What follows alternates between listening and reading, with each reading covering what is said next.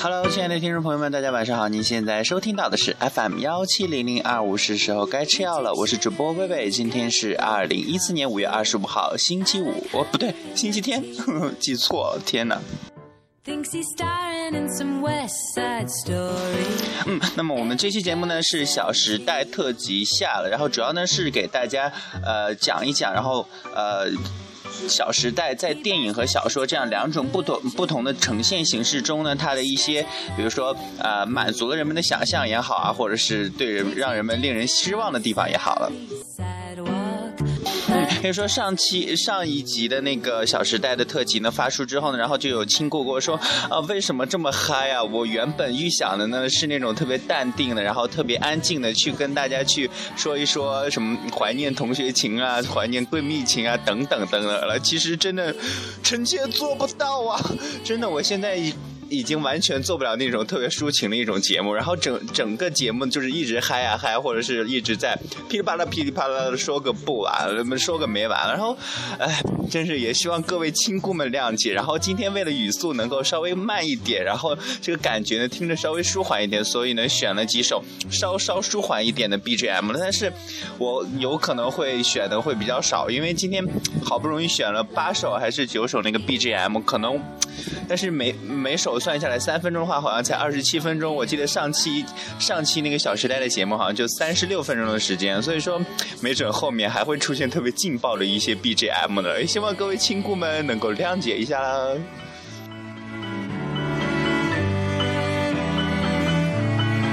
对，其实，在节目的一开始呢，还是想跟大家说一下，因为好多人去搜我那个微博 ideal to 微微搜不到嘛，然后我就把名字给改了，改成了腹黑少年微微，然后那个微呢，微微呢，第一个微呢是要大写，然后大家这样搜肯定可以搜到，然后去关注一下，然后还有一定要记得加我的微信哦。Shakespeare road 嗯，那么我们开始聊一聊这个《小时代》的电影了。可以说，电影的第一部和第二部出之前呢，我们都充满了许许多多的一些幻想和想象，还有期待。可以说，小说小说中的一些人物呢，给我们特别大的一个憧憬，然后让我们有了足够的一个想象。然后，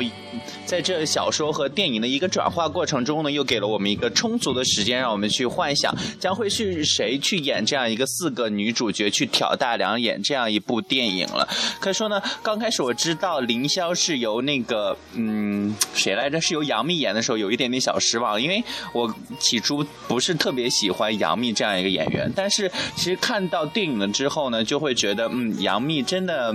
蛮好的，然后因为它满足了我我脑海中对凌霄的这样一个想象了，可以说有的时候会胆小怕事，对爱情又是特别纠结的这样一个人，然后呢又会嗯有那样一个小小的懦弱感，然后一个特别平凡的一个女孩了。所以说这样一个四个人物呢，我们在看小说的时候都会去把所有的一个人物，还有所有的场景、所有的背景都在自己的脑海中去画这样一个图画，甚至是去当电影又去那样过一遍了。所以说每一个人呢都对。这样一个角色呢，都会有不同的一个设定，不同的想象。然后在看到电影的时候呢，毕竟肯定会有许多人去有一些失望了。但是其实对于我来说，我还是对最起码对这四个女主角还是比较满意的。比如说那个郭采洁，虽然说操着一口台湾普通话，这个我们就不说了，但是她。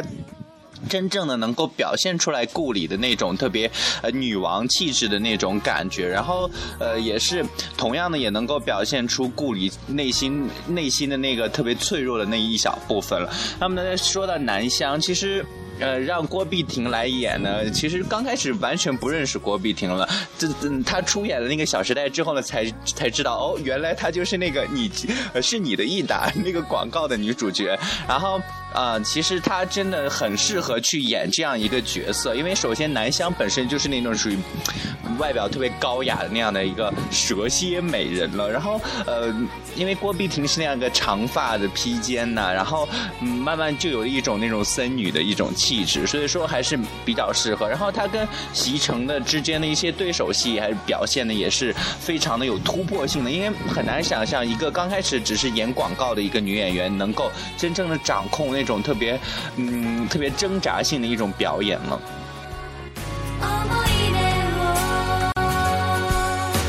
嗯，那么接下来这样一个呢，就是演唐宛如的 hold 住姐，可以说 hold 住姐呢也是在台湾非常非常火啊。然后可以说她的这样一个喜剧天分呢，可以说也是天生的。其实说的过分一点，或者是说的有一点点偏激一点呢，她没她生下来就是一个笑话。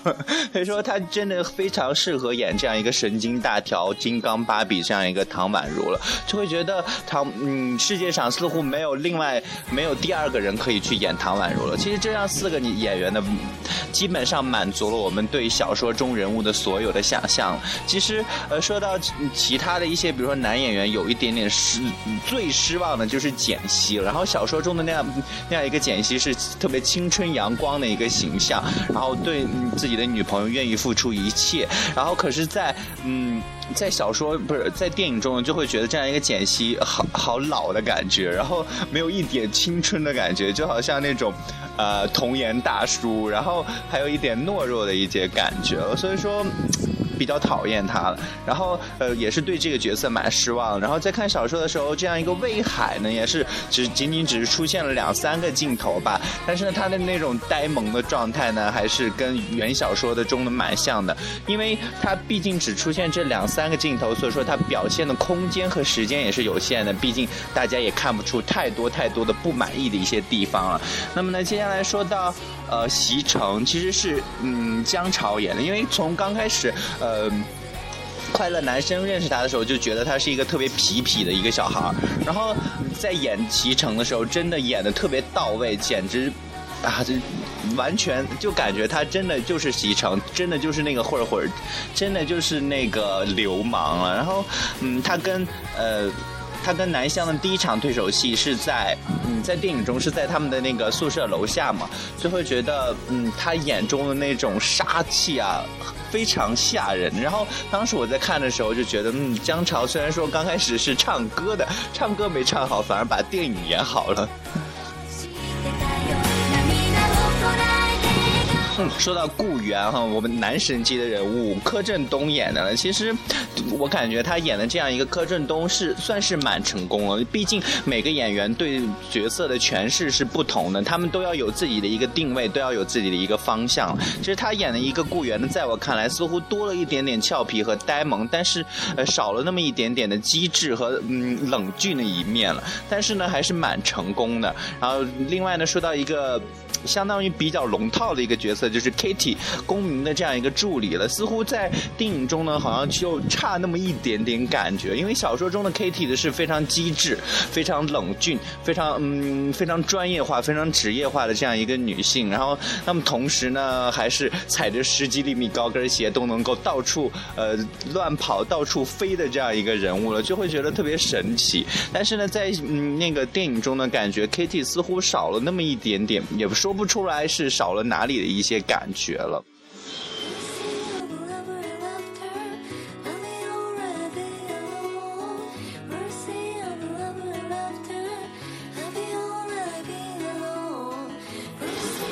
其实说到公明，然后其实呃，在小说中，公明就是那样一个有一点点呃混血儿气质的这样一个特别高冷、特别像神的这样一个人物。然后在嗯，在小在电影中呢，是谁演的来着？哦，忘了那个演员名字了，不管他。然后然后感觉。似乎有点太老了，这个演员，这没有想象中的那个呃，没有想象中的公民那么的帅气啊，或或者是那么的高冷，那么的像神一样的那种感觉。其实我感觉这公民似乎就是郭敬明自己了，因为嗯，从他的一些，因为每一期都在看最小说嘛，然后还看过原来的一些访谈节目，去访谈他的员工的时候，就会说，呃，郭敬明真的就像嗯公民那样的一个人物，特别呃比较高冷啊。然后对员工员工特别的严厉，然后对自己的生活细节要求的特别特别的严格，这样一个人了。其实说到公民，我觉得他是里边怎么说最美，是包括小说中也好，包括那个呃电影中也好，我觉得公民是最没有灵魂的一个人了。其实说到最没有灵魂，不只是嗯啊，不是说他说没有演技啊，或者是怎样，其实就在于他是基本上是知道所有的事情的，然后就在功勋在他的背后只掌握着所有的动向，然后控制着所有人的一个动向，然后尤其是在小说第二部中的时候，我们就会发现。功勋基本上派了间谍，拍了他们每一个人的生活的一些细节了。然后其实这一切，我想想必公民也是知道的，也是了解的。呃，也包括顾里的所有的一些阴谋，所有的一些手段，他也是了解的。但是他没有去嗯插手管，反而就像一只沉睡的那样一个狮子一样，就是静静的等着他有怎样的。静静的等着对手，看他想去做一些什么。可以说，他是算是一个特别精致的一个假人，精致的一个木偶了。似乎只有对重光的时候呢，才会留下那样一个人类所拥有的拥有的一个眼泪了。可以说，嗯，他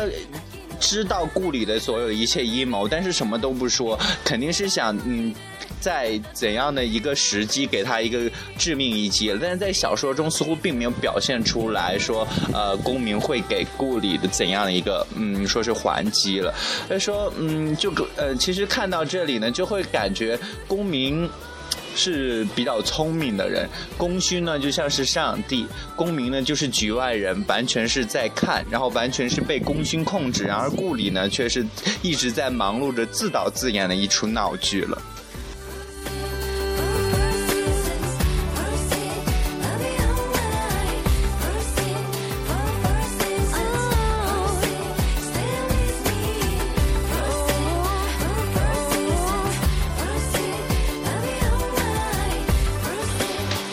其实，在看第三部的那个电影的预告片的时候，我们会发现，就是顾源躺在满是铺满那个玫瑰花花瓣的一个床上的那样一个场景了。想必就是呃第二部中他们在喝过酒之后又进错房间，只有凌霄和简溪进进队的那样一个桥段的那个过程中了。但是呢，在小说中呢是写的是顾里为嗯为那个怎么说为顾源的生日准备了这样一个惊喜了。但是呢，在电影中似乎说是呃成。成了顾源，然后把这样一个玫瑰为那个顾为顾里准备了啊！我天哪，这个顾源、顾里、顾准真的分不清，他妈的，为什么这三个人要同姓，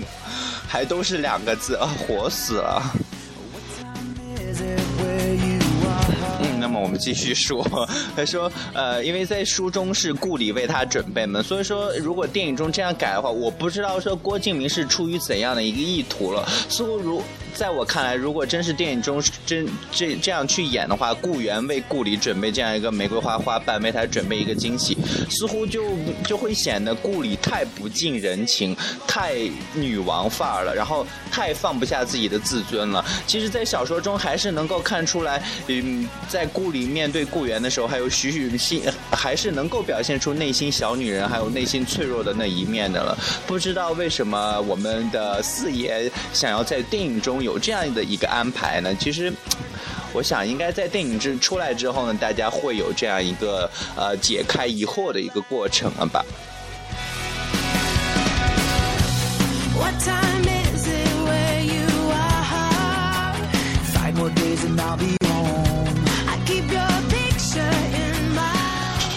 嗯那么我们在节目的前半部分呢，跟跟大家聊了一聊，就是这个电影和小说之间的一些小小的比较了。其实呢，这些完全是我个人的一些意见，我不代表其他任何媒体的观点。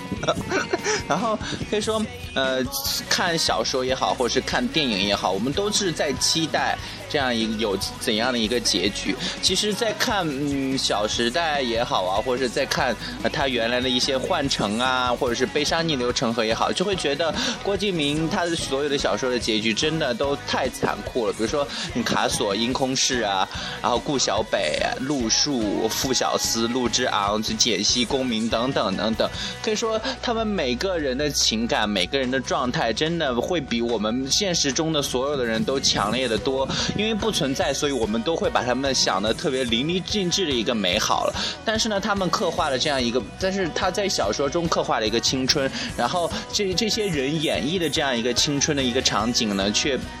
是十分安静中，却呃时刻都蕴含那种特别汹涌的一种，嗯，怎么说，特别汹涌的一种气息的。所以说，真的就会觉得他的小说有一些信。有一些东西太过于现实了，然后就会显得特别残酷，然后就不忍去看下去。然后我记得我当时第一遍看那个《悲伤逆流成河》之后，看完之后居然哭了，然后。就特别特别的伤心，然后内心就心里面就特别不舒服，就会觉得为什么主人公他们已经特别特别艰难了走到了这一步，结果到了最后死的死亡的亡，然后呃什么失忆的失忆啊怎样怎样，然后到了最后却没有一个好的一个结局。其实没准在郭敬明说是他自己看来，也许这样反而算是一个好的结局了。嗯，无法理解我们四爷的理思想了。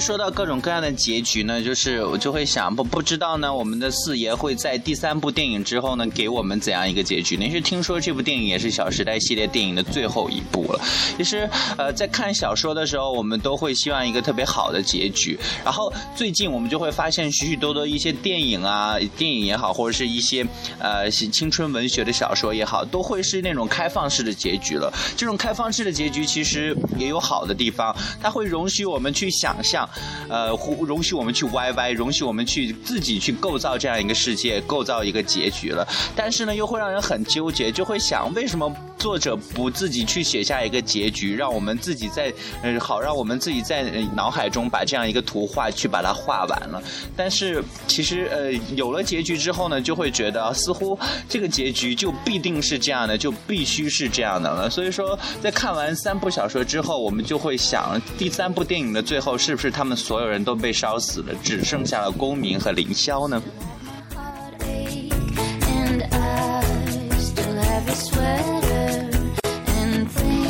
嗯，那么说了这么多，其实我之前构想的是，其实想说一说他们之中的一些情侣了，但是就会想，嗯，好像我认识的不是够多，应不应该说呢？然后说出来又害怕大家说，哦，你说的不对，怎样怎样的。但是，啊，看这个今天的节目时间还还。才十六分钟啊，现在，然后也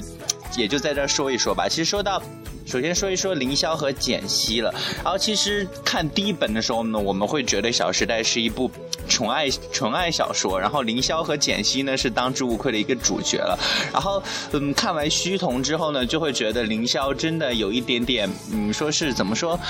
好像，嗯，我记得就是有一个场景，就是呃简溪回来了，然后呃简溪抱着凌霄的时候，凌霄的脑海里却想的是重光，当时重光已经假死了。然后，呃，当时折纸时代完结的时候呢，就会觉得简溪其实就是一个不折不扣的一个。风流浪子，呃，见人骚货，至少是在表面上是这样的，嗯，因为就是因为简溪不把所有的一个实情跟凌霄和顾里还有内友说了，虽然说简溪想要去承担，说是呃因为顾里凌霄还有内友说逼死了那样林泉的姐姐林林丁还是林听，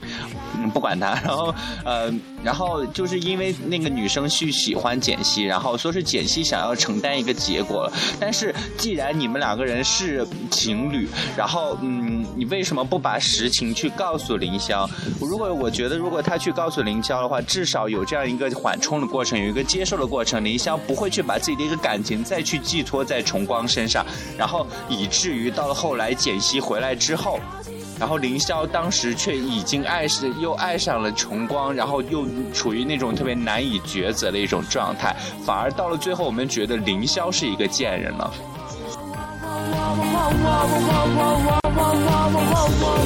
嗯，我记得当时有这样一个，就是呃，凌霄和简溪住住到一起嘛，在在床上的时候，是他们想要去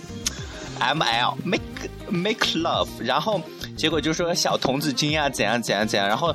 简溪就说漏了嘴，然后暴露了他跟林泉上了床的这样一个事实，然后凌霄就把他赶出了家门。其实我觉得这个真的特别特别过分。如果既然你是呃给那个林泉去当男朋友，只是当三个月而已，你为什么要跟那个女人上床？这他说什么你就去做什么吗？还有没有一点点原则性？你的女朋友毕竟是凌霄，你爱的毕竟是凌霄，然后当时就会觉得，简溪真的特别特别的傻，特别的。怎么说？虽然说呃，的确说好听点是傻，去为为了女朋友，为了自己女朋友的朋友，然后把想把这样一段事实去掩盖，然后说难听一点，其实就是。怎么说呢？蠢，然后就是你不去想想，你这样子做将会带来怎样的一个结果了。但是呢，后来因为嗯，简溪看到了凌霄和崇光的他们两个人相爱的事实呢，然后简溪给那个凌霄留下了一封信，然后开头是给我亲爱的老婆，这是我最后一次这样叫你了，等等的。然后下面就不给大家说。然后其实看完这封信之后呢，真的会觉得，呃。林夕也许林简溪爱过林泉，也也或者是没有，也许简溪呢真的是为了替凌霄和顾里还债，也或者是不是，其实这都不重要，因为无无论何时何地，无论是忘了给公民咖啡里多加两杯糖而急得直哭的笨手笨脚的凌霄，还是穿着牛仔裤白衬衫混在一群晚礼服女人中的土土包子凌霄，还是呃能力不及 Kitty 相貌不及南湘的特别平凡的姑娘凌霄，其实我。就觉得简溪这辈子都只会至死不渝的爱他，但是没有办法，你们中间出现了这么大的一个误会，出现了相当于一个代沟这样一个东西，然后凌霄之后又把自己一个，因为凌霄毕竟是属于那种，他是属于比较懦弱，需要一个情感寄托，需要安全感的这样一个女人，所以说他。在简溪离开之后，然后迅速的把自己的感情又寄托在了崇光的是一个身上了。但是说他们的爱情是没有任何的誓言，没有任何的一个，比如说什么各种各样惊世骇俗的一个什么奇迹。然后从大学的大学，然后一直到步入社会之后，由于各种各样的一种变迁，虽然说不能走，嗯，虽然说不能走到最后了，但是呢，还是蛮令人羡慕的了。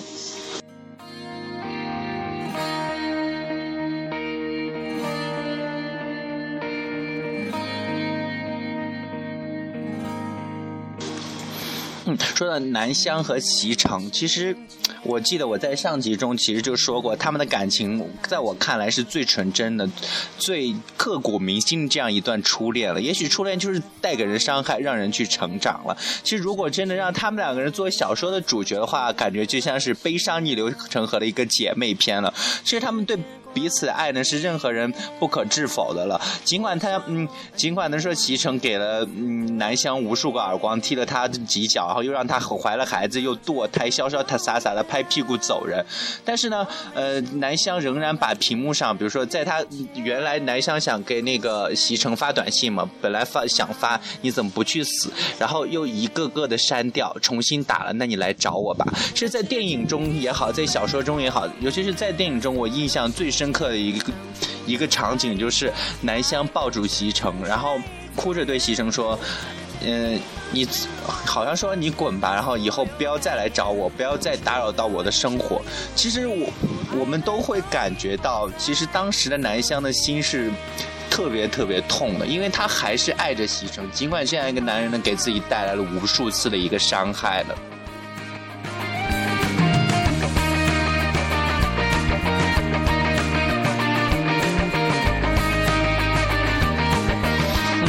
在南湘知道了顾里和席城的事情之后呢，虽虽然说不管三七二十一，用一杯红酒亲手毁掉了从小到大的好朋友顾里的这样一个生日宴会，然后呢，可以说虽然他这样一个行为比较偏激，然后在没有了解真正的一个事实之后，但是呢。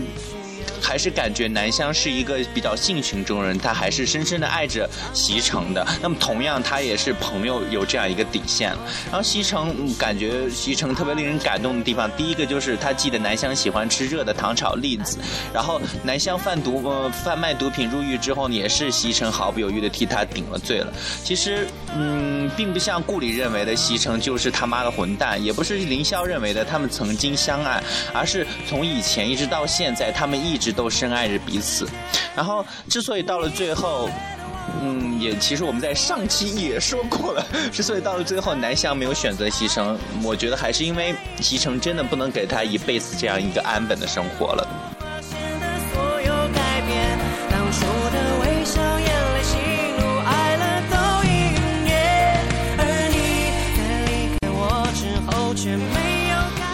最后呢，说到这个顾里和顾源，其实顾源呢，其实就是铁了心爱顾里的这样一个公子哥。当初他们两个人也有过这样一个比较单纯浪漫的一个爱情了。然后尽管两次分手，尽管呢权力和物质的争夺呢，尽管一次又一次把曾经的一个回忆扔进滚滚的黄浦江，但是呢，顾源也曾想送顾里一双三叶草的一个球鞋。他们也想像小情侣一般呢，走过这样一个特别平稳的一个爱情的一个过程了。但是呢，可能是由于这样一个社会。一个背景，或者是由于他们家庭的一个各种各样的一个环境，他们没能够真正的说是经过一段特别风平浪静的一个感情，虽然到处都是狂风骤狂风骤雨的一个感觉了，但是呢，还是觉得他们两个人爱彼此还是很深的。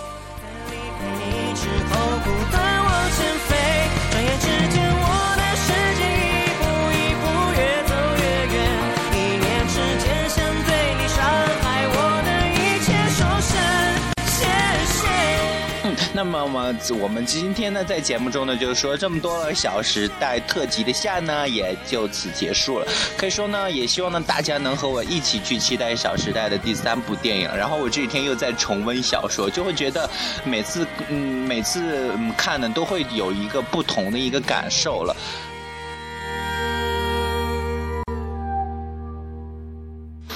其实呢，就是这《小时代》这样一部小说，它不仅仅说是几个年轻人之间特别简简单单的一个爱情啊，同样呢，还有在这样一个经济发展这样一个大环境之下，等等等等各种各样的一种机缘巧合之下也好啊，或者是呃时机下也好，发生的社会上社会带给我们的一个残酷的一个现实了。嗯，那么在节目的最后呢，送给大家这首来自 Gala 的《水手公园》。嗯。还是要提醒大家，千万不要放弃治疗，要按时吃药哦。我们明天同一时间 FM 幺七零零二五是时候该吃药了，再见。我是主播薇薇，我先去吃药了，拜拜。阿猫阿狗海绵宝宝全部都带上，手牵手肩并肩，我们喊